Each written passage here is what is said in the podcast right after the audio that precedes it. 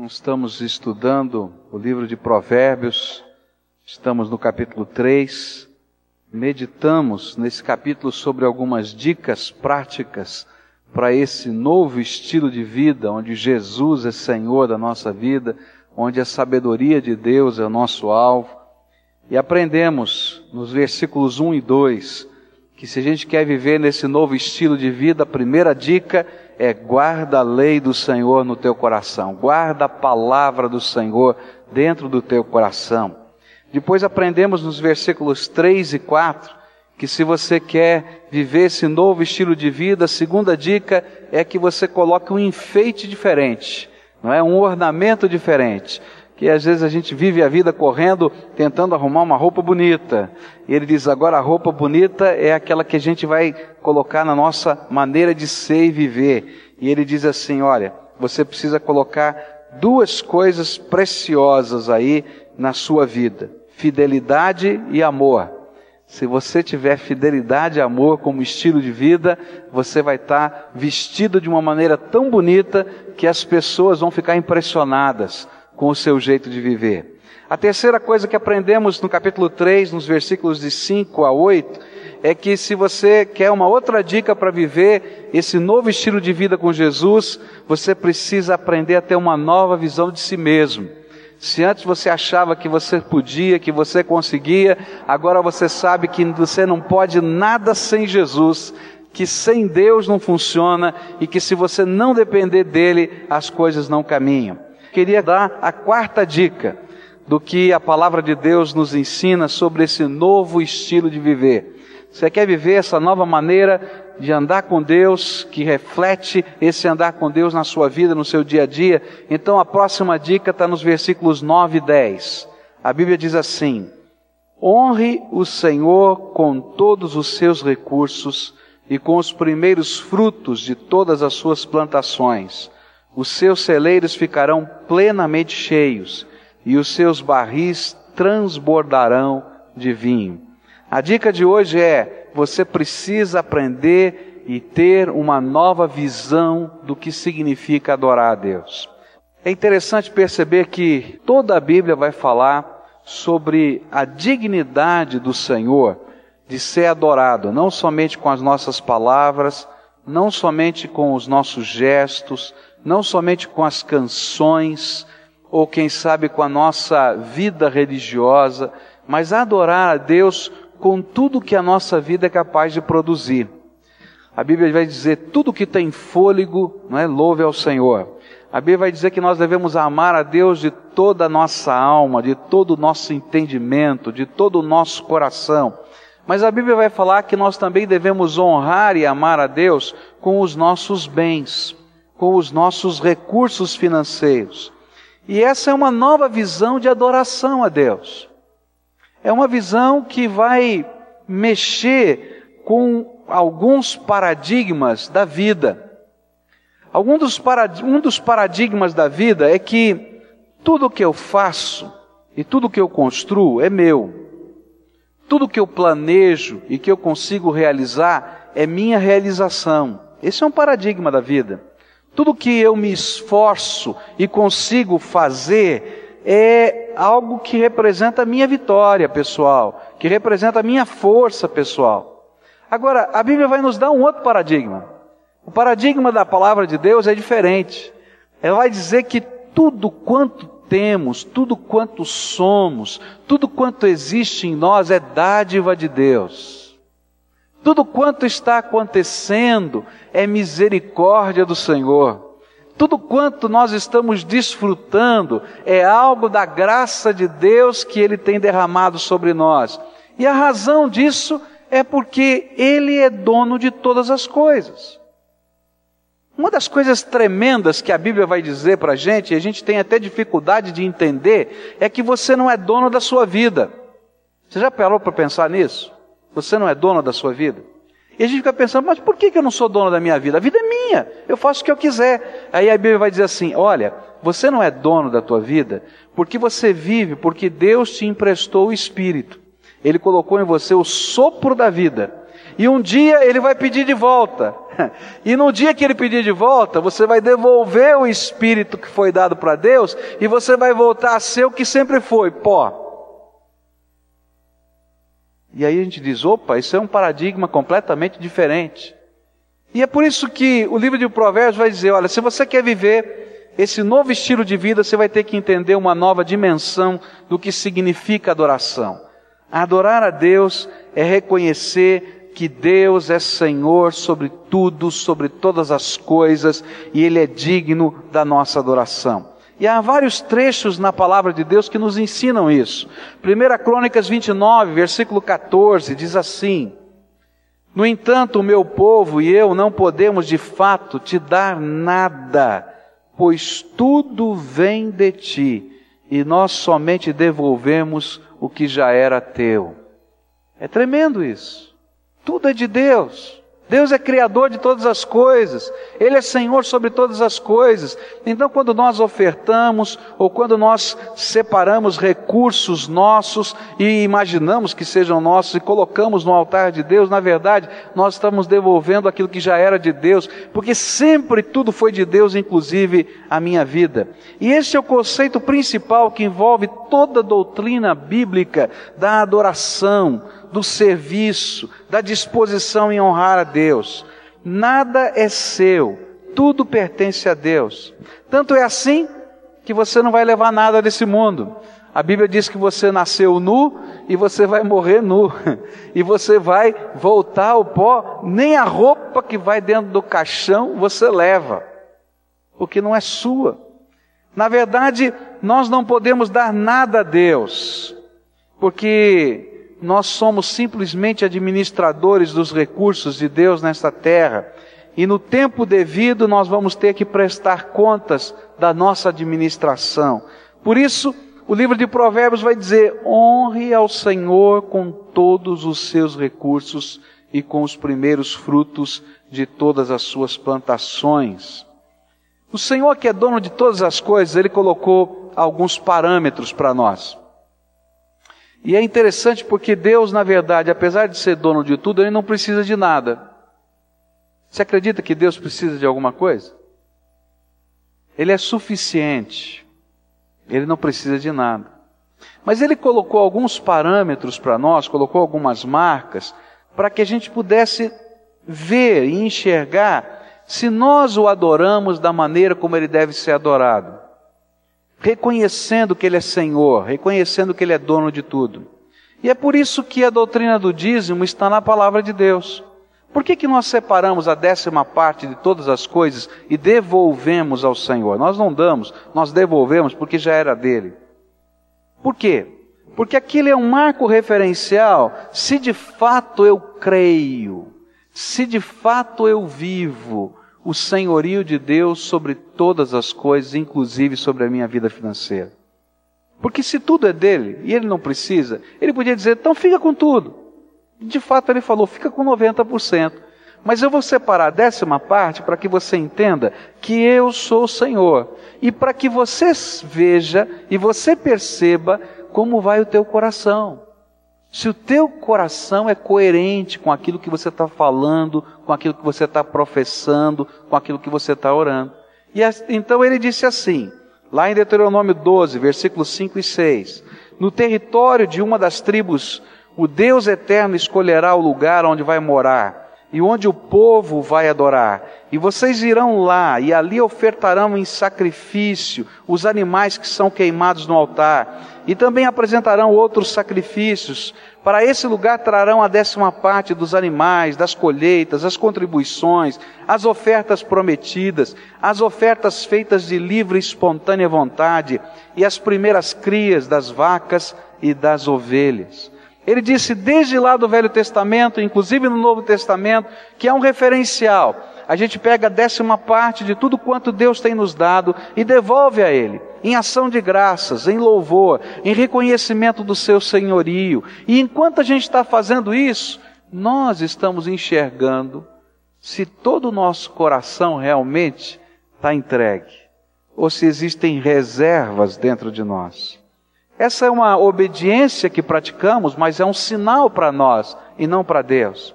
Ele não somente pede que devolvamos 10% de tudo o que ele tem colocado sobre a nossa administração, como também leva a sério o que ele pediu.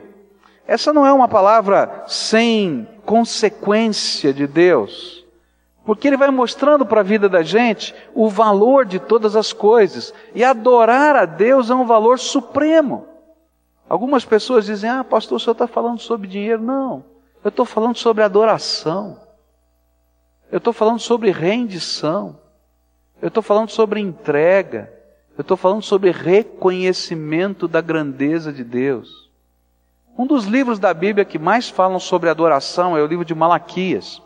Se você abrir a Bíblia e você ler o livro de Malaquias, ele vai falar no capítulo 1 sobre a adoração que Deus não aceita.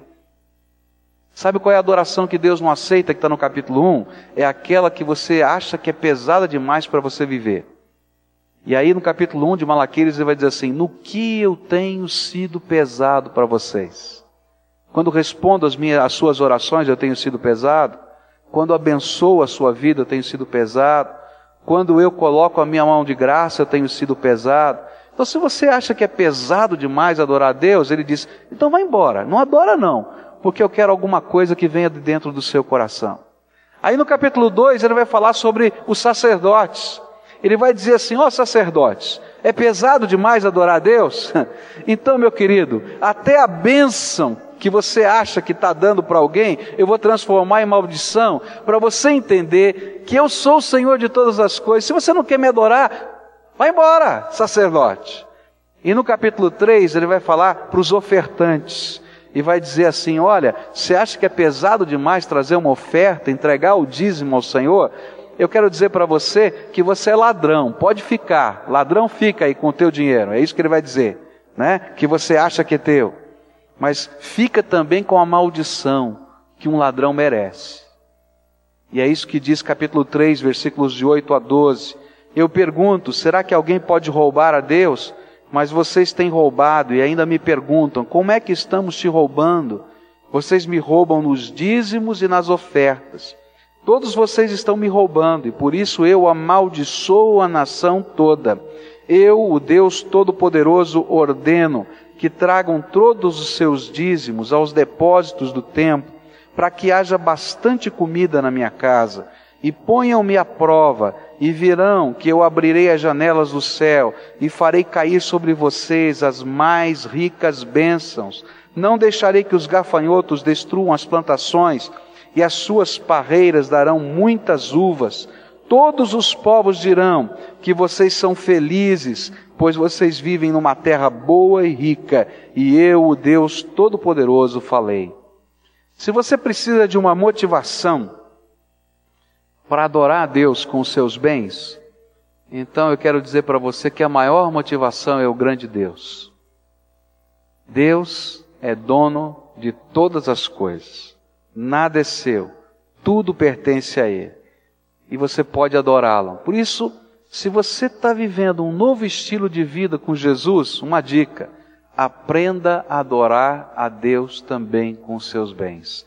E é por isso que o Provérbios vai dizer: honre ao Senhor com os seus bens, honre ao Senhor com o fruto da sua terra. Mas uma segunda razão para você poder viver esse novo estilo de vida porque a consagração dos nossos bens ao Senhor é, na verdade, um símbolo do nosso verdadeiro temor a Deus, o princípio da sabedoria, o princípio da verdadeira adoração. Por isso, vários lugares da Bíblia vão dizer e vão ensinar que a gente deve honrar o Senhor com os nossos bens. Deuteronômio 14, versículos 22 e 23 diz assim: Todos os anos juntem a décima parte de todas as colheitas e levem até o lugar que o Eterno, nosso Deus, tiver escolhido para nele ser adorado. E ali na presença do Eterno, nosso Deus, comam aquela décima parte dos cereais, do vinho, do azeite e também a primeira cria das vacas e das ovelhas e façam isso para aprenderem a temer a Deus para sempre. Aqui tem uma coisa tremenda, porque as ofertas no Antigo Testamento tinham várias formas diferentes. Algumas ofertas eram feitas em dinheiro, algumas ofertas eram feitas em espécie. Então, se pegava, por exemplo, você produz feijão, Você pegava a décima parte da produção do feijão e colocava no silo que existia dentro do templo. Se você produzia gado, tá? E você morava próximo do templo, que dava para conduzir esse gado até aquela região do templo, você separava a décima parte das crias que haviam sido produzidas naquele ano e levava para o templo. E você ficava pensando, mas o que, que você vai fazer? O que, que Deus vai fazer com feijão, com arroz? O que, que Ele vai fazer com o gado? E aí, uma parte dessa oferta era comida, mas era muito para comer tudo lá no templo, né? Então, uma parte eles faziam um churrasco. Então, lá no alpendre do templo, eles faziam um churrasco, a família se reunia, todos os membros da família que estava entregando o seu dízimo, a sua oferta alçada, se reuniam e o chefe daquela casa testemunhava, adorando a Deus. Por que, que ele estava lá? O que, que ele estava fazendo? Glorificando a Deus pela bênção, glorificando a Deus pela fidelidade, glorificando a Deus, e aquilo virava um culto. E o excedente? O excedente, uma parte, ficava para o sustento dos sacerdotes. A décima parte de tudo quanto era levantado nos dízimos sustentavam os levitas. Os levitas também entregavam o seu dízimo, e a décima parte do que os levitas recebiam sustentavam os sacerdotes. Todo mundo tinha que praticar essa lição. Mas aí vai sobrar 90%, não é assim? O que, que você fazia com esses 90%? Olha como Deus é bom, como Deus é tremendo. E Deus diz assim: investe nessa gente investe de tal maneira que haja levitas em todas as cidades. E os levitas nas cidades ensinavam a lei do Senhor e ensinavam os meninos, as meninas a lerem e a escrever para poder ler a lei do Senhor.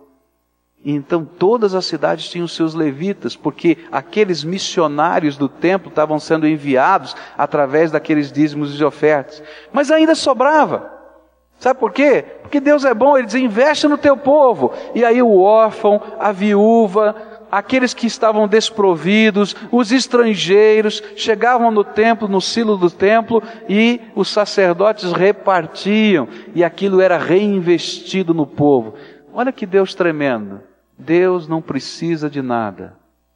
E todos os dízimos e todas as ofertas, Deus investia de novo no seu povo que, que acontece hoje quando você entrega um dízimo, quando você entrega oferta? Não pensa que é o meu salário, não, viu? Não é. A Igreja Batista ela trabalha diferente. Nós somos uma espécie de condomínio, né? E sou dizimista como você é dizimista, como qualquer pessoa. Eu faço parte dessa obra. Então, uma parte desses dízimos de fato nos sustenta. Outra parte desses dízimos sustentam o templo, permitem que ele esteja funcionando. A assistência social da igreja é sustentada através desses dízimos. A obra missionária é sustentada através desses dízimos. Todo o trabalho que a igreja faz, que é revertido em bênção na vida das pessoas, é sustentado através desses dízimos, porque Deus sempre reinveste a sua graça na vida do seu povo. Nós somos abençoados. E a palavra de Deus diz assim: olha, se você entender esse princípio, se você entender como funciona, então você vai querer adorar a Deus liberalmente. Alguns vão dizer assim, mas será que esse é um ensino do Velho Testamento só e já passou? Não, esse é um ensino do Novo Testamento.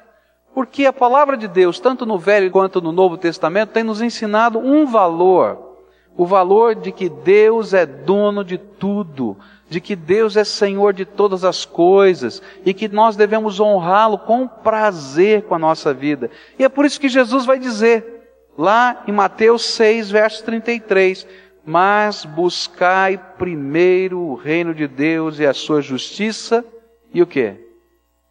E todas as outras coisas vos serão acrescentadas. Princípio básico da nossa fé cristã é primeiro Jesus, primeiro a sua vontade, primeiro a sua glória. Em que área da vida? Qual área? Todas as áreas da vida. Na área financeira também? Também. E é por isso que a gente faz isso não como um peso. Se você faz isso como um peso, não faça. Não tem bênção. Mas se você faz isso como adorador, como servo do Senhor, continue fazendo. porque tem promessas de Deus para você. A gente não faz não é por causa das promessas, a gente faz por causa da glória do Senhor, que a gente reconhece, mas Deus nos abençoa com as suas promessas. Deus não aceita um culto que não representa uma verdadeira honra e louvor a Ele. Por isso que Malaquias, capítulo 1, versículo 6 até o verso 14, vai dizer, ó, se você está cansado de fazer essas coisas, leva de volta, não precisa, porque eu quero ser adorado com todo o seu coração. Eu fico impressionado como algumas pessoas que vieram de cultos satânicos conseguem entender melhor a adoração a Deus com os seus bens do que algumas pessoas que não tiveram que passar por essa desgraça. Você sabe como é que funciona um culto satânico? Tudo na base da oferenda. Não é assim? Ah, eu quero fazer um despacho para tal coisa. Então tu vai me trazer aqui tantos reais, que é o pagamento pela, pelo despacho, né? mais o bode, pinga, a farofa e tal. E lá vai o cara lá com aquela bandeja de coisa lá. Que coisa! Às vezes o homem é muito mais sensível para adorar Satanás do que para adorar Deus. Não é triste isso? Por isso que Deus diz: ó, se você não quer me adorar, vai embora. Vai, leva com você. Se é pesado para você, leva para casa. Eu não preciso. Agora, lembra que isso representa que o teu coração não se rendeu para mim. A terceira razão e última que eu quero deixar com você nessa manhã. Nós adoramos a Deus com os nossos bens porque nós somos agradecidos a Deus. Nós não compramos bênçãos. Nós somos agradecidos a Deus por tudo quanto Ele tem feito por nós. Por isso, Deuteronômio 16, verso 17, vai dizer que os dízimos e as ofertas alçadas, o dízimo é um parâmetro de Deus, ela é uma obrigação. Deus coloca como um sinal se eu realmente tenho um compromisso com Ele ou não. A oferta é algo que vai além do dízimo.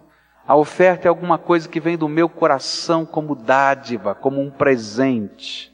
Para você entender, quando você paga um salário para alguém, você não está fazendo nada mais que a sua obrigação, não é verdade? Agora, quando você dá um prêmio para o seu funcionário, o que você está fazendo? Você está dando algo além, não é assim? Então, o que a palavra de Deus vai ensinar é que o dízimo é um referencial. Você tem um pacto comigo, eu sou senhor da tua área financeira, então, se você está praticando o dízimo, é assim. Agora, a oferta alçada, não. Algo que vem lá do fundo do coração e que a gente dá segundo aquilo que Deus tem feito, em gratidão e louvor ao Senhor. E por isso que Deuteronômio 16, 17 diz isso. Porém, cada um deve fazer a sua oferta de acordo com as bênçãos que o eterno nosso Deus lhe tiver dado. Deus tem te abençoado? Tem ou não? Então a Bíblia diz: então você vai fazer uma oferta alçada de acordo com as bênçãos que Deus tem te dado. Lá no Velho Testamento ainda, essa ideia de prioridade era muito forte. E aí a palavra de Deus dizia assim: por isso, todas as primeiras coisas que Deus te der, você devolve para Ele, para dizer para Ele que Ele é o primeiro na tua vida. Então, se você trabalhava no campo, sabe aquela frutinha temporona, aquela que está nascendo primeiro de todas? Sabe que você tem um campo, geralmente uma grande quantidade, vai dar mais ou menos o fruto no mesmo tempo. Mas você vai ter algumas que vão despontar primeiro. E essas que despontavam primeiro, a Bíblia chama de primícias. Você fazia uma primeira colheita pequenina e você separava aquelas primeiras frutas, aquele primeiro cereal, e esse você entregava para dizer: Senhor, tu és o primeiro na minha vida. Quando um animal dava cria, o primeiro animal, a primeira cria daquela, daquele animal, não pertencia ao dono do rebanho ele devolvia ao Senhor em oferta alçada e dizia assim: Olha, isso aqui é para dizer que Deus é o primeiro na minha vida, é o primeiro nos meus rebanhos, é o primeiro na minha fazenda, é o primeiro em todas as coisas. E sempre foi um sentido de adoração e louvor ao Senhor, de reconhecimento e de gratidão. Deus nos abençoa E é por isso que nós ofertamos com prazer e com alegria, em louvor e adoração. Deus só quer aquilo que a gente dá com alegria, com prazer, com adoração, porque senão não tem sentido, nem tem valor. Mas agora tem algumas promessas para aqueles que adoram a Deus assim. Olha só que coisa tremenda. Capítulo 3, versículos 9 e 10 de Provérbios que nós estamos estudando, diz assim: Adore a Deus, oferecendo-lhe o que a sua terra produz de melhor, e faça isso, e os seus depósitos ficarão cheios de cereais, e você terá tanto vinho que não será capaz de armazenar. Quando Jesus é Senhor de todas as coisas da nossa vida, Deus pode nos abençoar também na vida financeira. Um dos grandes problemas, porque às vezes não somos abençoados na nossa vida financeira, é porque o dinheiro se transformou no Deus desse mundo. O Deus desse mundo é dinheiro.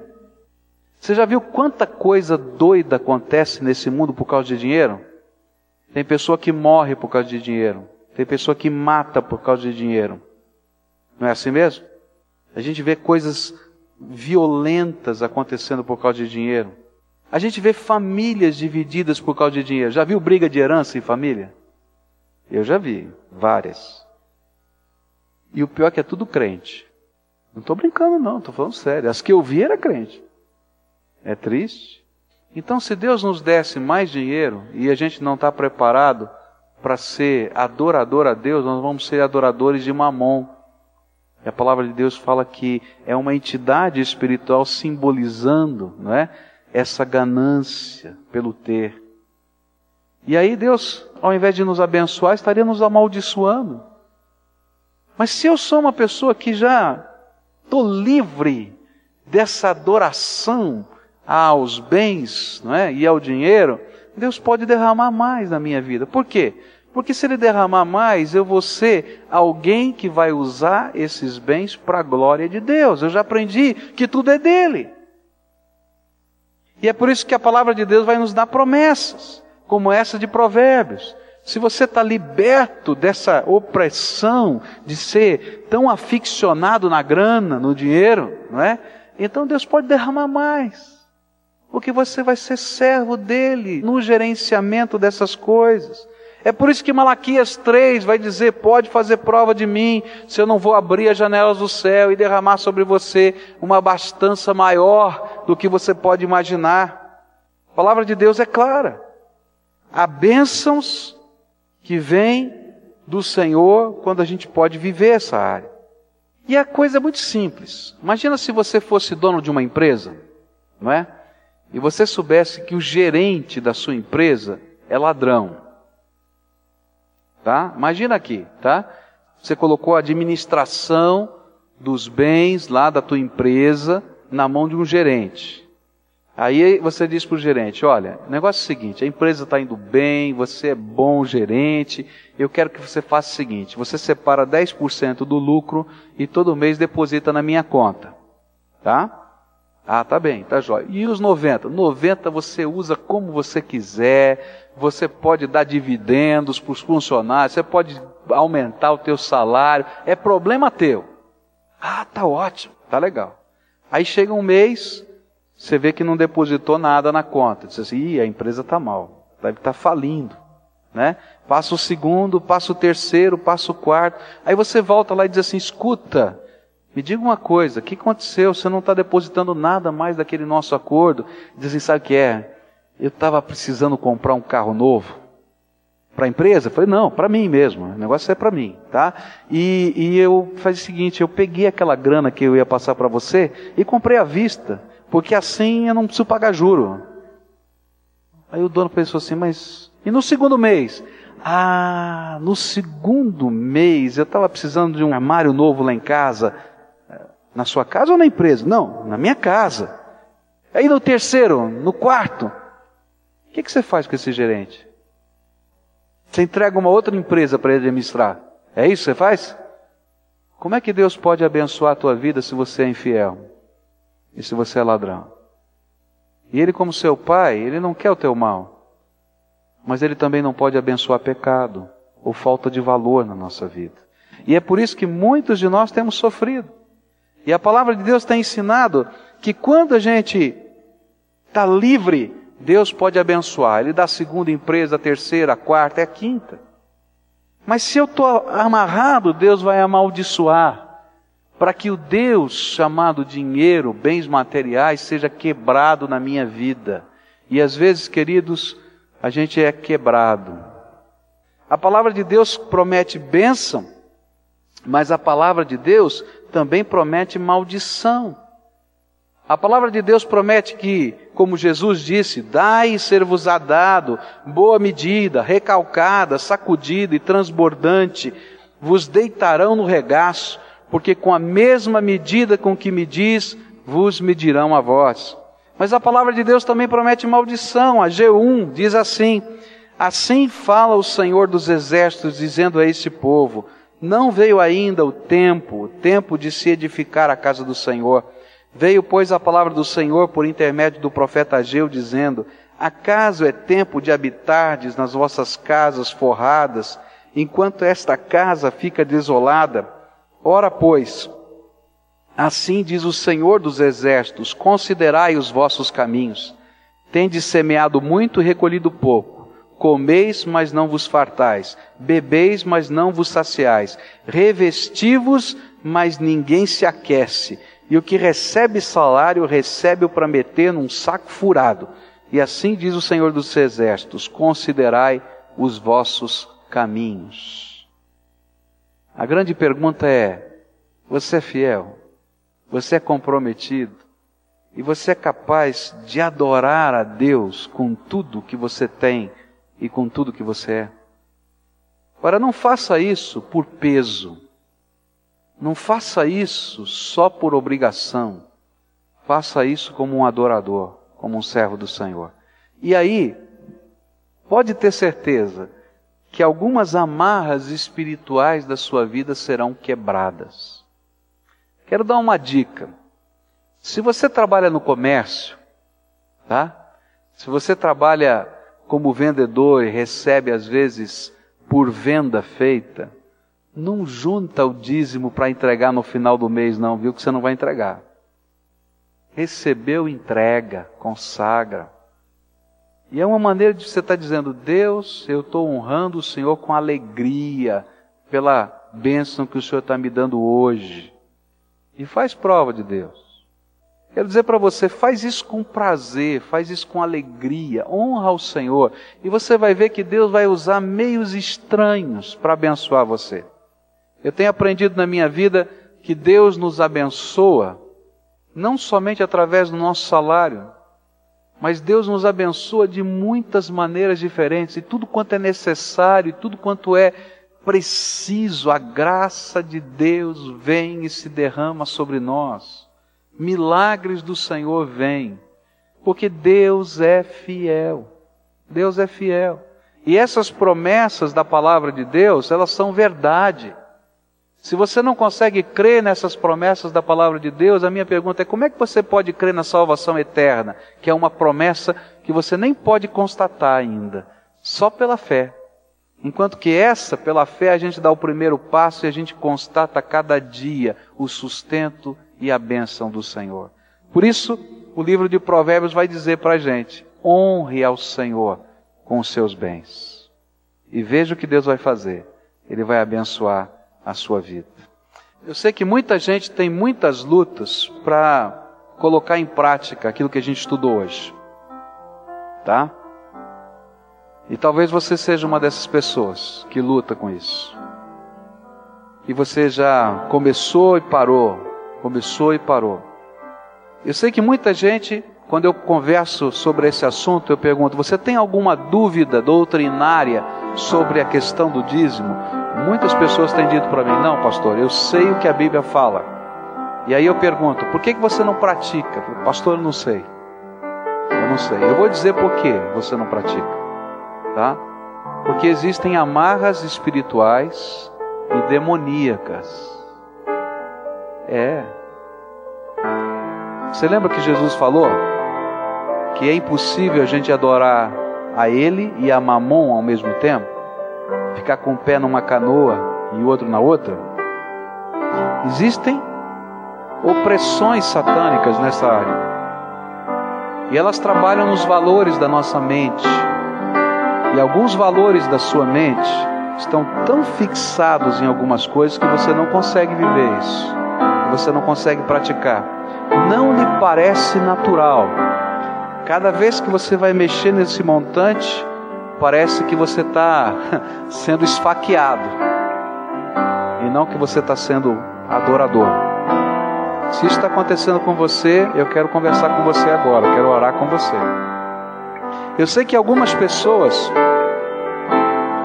vivem uma luta, porque quando olham para o seu orçamento, ele está tão furado, ele está tão vermelho, que você diz assim: Deus, quando o Senhor me abençoar, eu vou começar a viver isso. Só que a Bíblia diz o contrário: primeiro Deus, depois a bênção isso é um passo de fé. E aí fica a vida inteira esperando sair do vermelho. E quando ele chega no primeiro azul, ele chegou tão barrado no azul, é um centavinho que ele diz: ainda não deu, Deus. E nunca vai dar. Porque a primeira coisa que a gente faz é honrar o Senhor. Buscar primeiro o reino de Deus e a sua justiça. E o que? Todas as outras coisas vão serão acrescentadas. E a gente vai ter que dar passos de fé e passos de renúncia. Onde a gente vai dizer: Tu és o Senhor da minha vida. Eu quero orar com você agora. Eu quero pedir que a bênção de Deus esteja sobre a sua vida. Quero orar por bênção financeira. Que Deus nos abençoe, Ele pode fazer tudo muito mais abundantemente além daquilo que pedimos ou pensamos. Mas eu quero dizer para você que essa bênção é condicional. Biblicamente ela é condicional. Não sou eu que faço essa condição, está na Bíblia. Você leu comigo os versículos. Então, você vai dar passos de fé. E eu quero dizer para você que o primeiro passo de fé que você vai dar é separar alguma coisa hoje e vai consagrar ao Senhor, como um sinal, como um voto, dizendo: Senhor, eu vou dar os meus passos daqui para frente não porque é um peso, mas porque eu estou sendo convencido pelo teu Espírito a começar a viver e praticar essas coisas. Quero dizer para você, Deus não precisa, porque tudo quanto você entrega é reinvestido nas pessoas e no reino dele. Deus não vai levar um tostão desse papel que não vale nada no céu, mas isso é um sinal para você de como está o teu coração. Então agora eu quero orar por você. E quero orar por quebras.